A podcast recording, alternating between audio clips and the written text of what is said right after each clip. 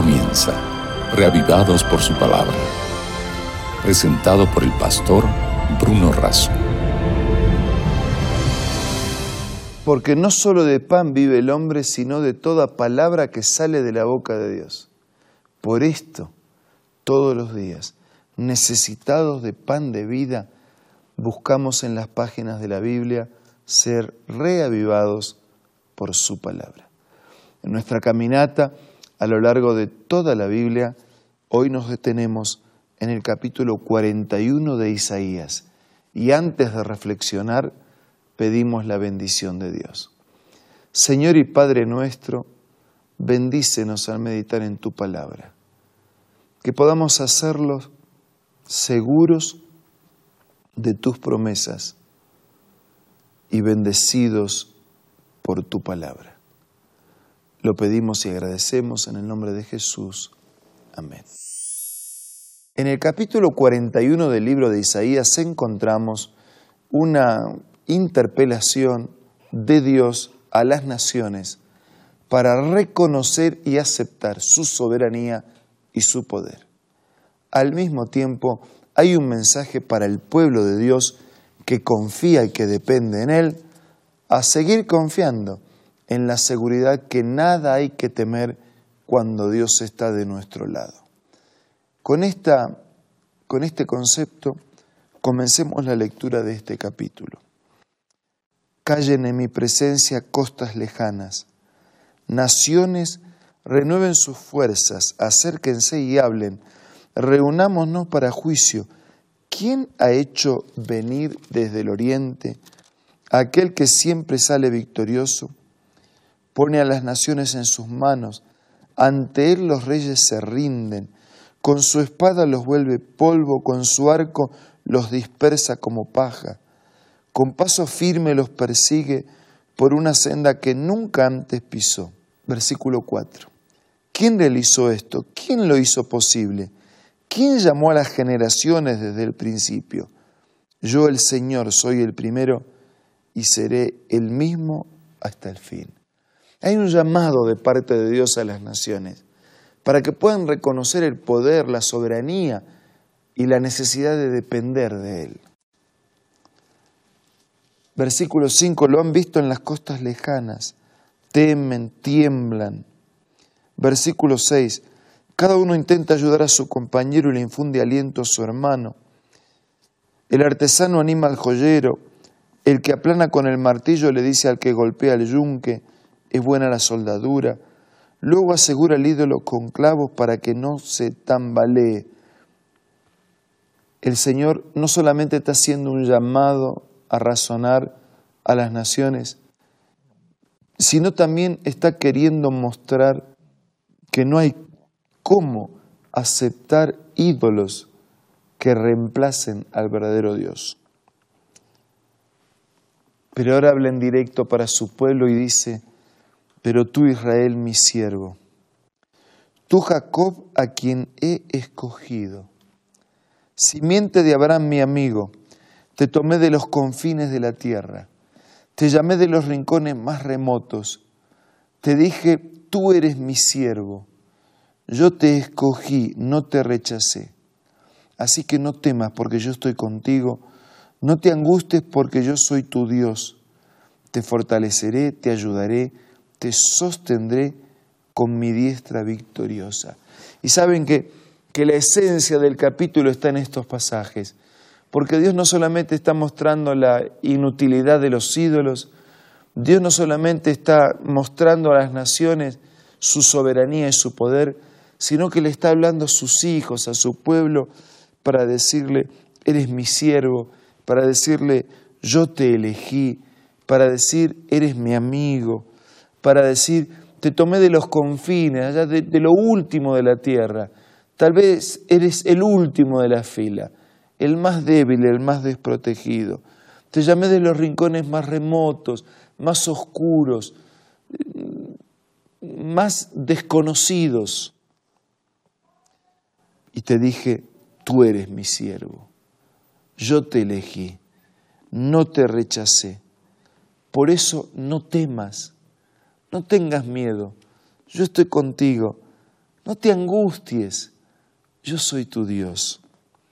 Te fortaleceré y te ayudaré, te sostendré con mi diestra victoriosa. Los reyes de aquellos días ostentaban su diestra victoriosa, pero no había diestra victoriosa que pudiera con la verdadera y única diestra victoriosa de Dios.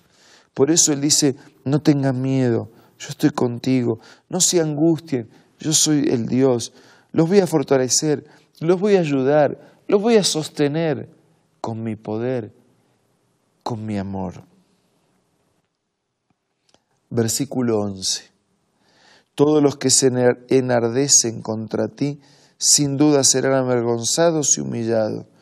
Los que se te oponen serán como nada, como si no existieran. Aunque busques a tus enemigos, no los encontrarás. Los que te hacen la guerra serán como nada, como si no existieran. Versículo 13. Porque yo soy el Dios, el Señor tu Dios, que sostiene tu mano derecha.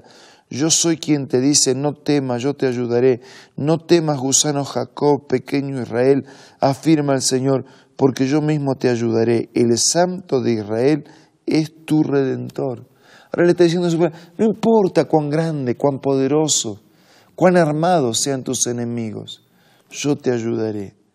No importa cuán gusano, cuán pequeño, cuán indigno, cuán débil, cuán frágil eres, yo te ayudaré, yo te sostendré, yo te recuperaré, yo te restauraré, yo soy tu redentor, el que compra la libertad, el que tiene sueños para tu vida. Versículo 15. Te convertiré en una trilladora nueva y afilada de doble filo. Trillarás las montañas, convertirás en paja las colinas.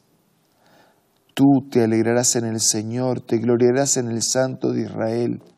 Versículo 17. Los pobres y los necesitados buscan agua, pero no la encuentran.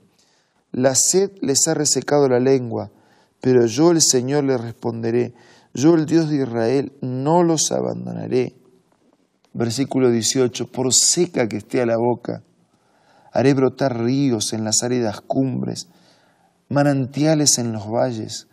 Transformaré el desierto en estanques de agua y el sequedal en manantiales. Yo plantaré en el desierto cedro, acacia, mirtos, olivos. En áridas tierras plantaré cipreses, junto con pinos y abetos para que la gente vea, sepa, considere, entienda que la mano del Señor ha hecho esto y que el Santo de Israel lo ha creado. Yo puedo transformar el desierto en un jardín, en un bosque, en una floresta. Yo puedo transformar el sequedal en un estanque. Yo puedo tocar tu vida y hacerla diferente. Por eso dice, versículo 22, acérquense y anuncien lo que ha de suceder y cómo fueron las cosas del pasado para que las consideremos, conozcamos su desenlace. Cuéntenos lo que está por venir. 23. Digan qué nos depara el futuro. Así sabremos que ustedes son dioses. Hagan algo. La verdad es que ustedes no son nada. Y aún menos que nada son sus obras otra vez destacando la futilidad, la inutilidad, el nada de esos falsos dioses. Pero termina el capítulo diciendo que hay alguien que lo anunció desde el principio para que lo supiéramos, versículo 26, para que dijéramos tenía razón. Nadie lo anunció ni lo proclamó, nadie lo oyó proclamar mensajes alguno yo fui el primero en decir a Sión, mira, ya están aquí. Yo fui quien envió a Jerusalén un mensajero de buenas noticias. No hay entre ellos quien aconseje, no hay quien me responda cuando le pregunto. Todos son falsos, sus obras no son nada, sus ídolos no son más que viento y confusión. Amigo, tal vez haya algún ídolo en nuestra vida en quien confiamos Tal vez haya algún ídolo que preparamos con nuestras manos, con nuestra imaginación. Tal vez haya un ídolo que tiene que ser desechado para que su lugar sea ocupado por el verdadero y único Dios. Tal vez estamos cansados de pedir a ídolos que no responden. Pidámosle al Dios verdadero que sí responde, que tiene autoridad sobre todas las naciones, que tiene soberanía sobre todo el universo, pero que además tiene un interés personal, personal, exclusivo, en cada uno de sus hijos. Por eso, porque tenemos un Dios personal que se interesa personalmente en cada uno de nosotros. Vamos ahora a orar y hablar con Él. Señor, al meditar en tu palabra percibimos que no hay naciones, que no hay reinos, que no hay poderosos, que no hay ídolos que puedan hacer por nosotros lo que tú puedes hacer. Por eso te pido que bendigas a nuestros amigos, que los cuides, que los abraces, que los lleves a través de tu palabra a una vida nueva, a una vida en paz, a una vida fortalecida por tu gracia. Sé con todos nosotros. Te lo pido y te lo agradezco en el nombre de Jesús. Amén. Muchas gracias por su compañía en este día. Nos reencontramos mañana para seguir siendo, si Dios lo permite, reavivados por su palabra. Esto fue Reavivados por su palabra, presentado por el pastor Bruno Razo.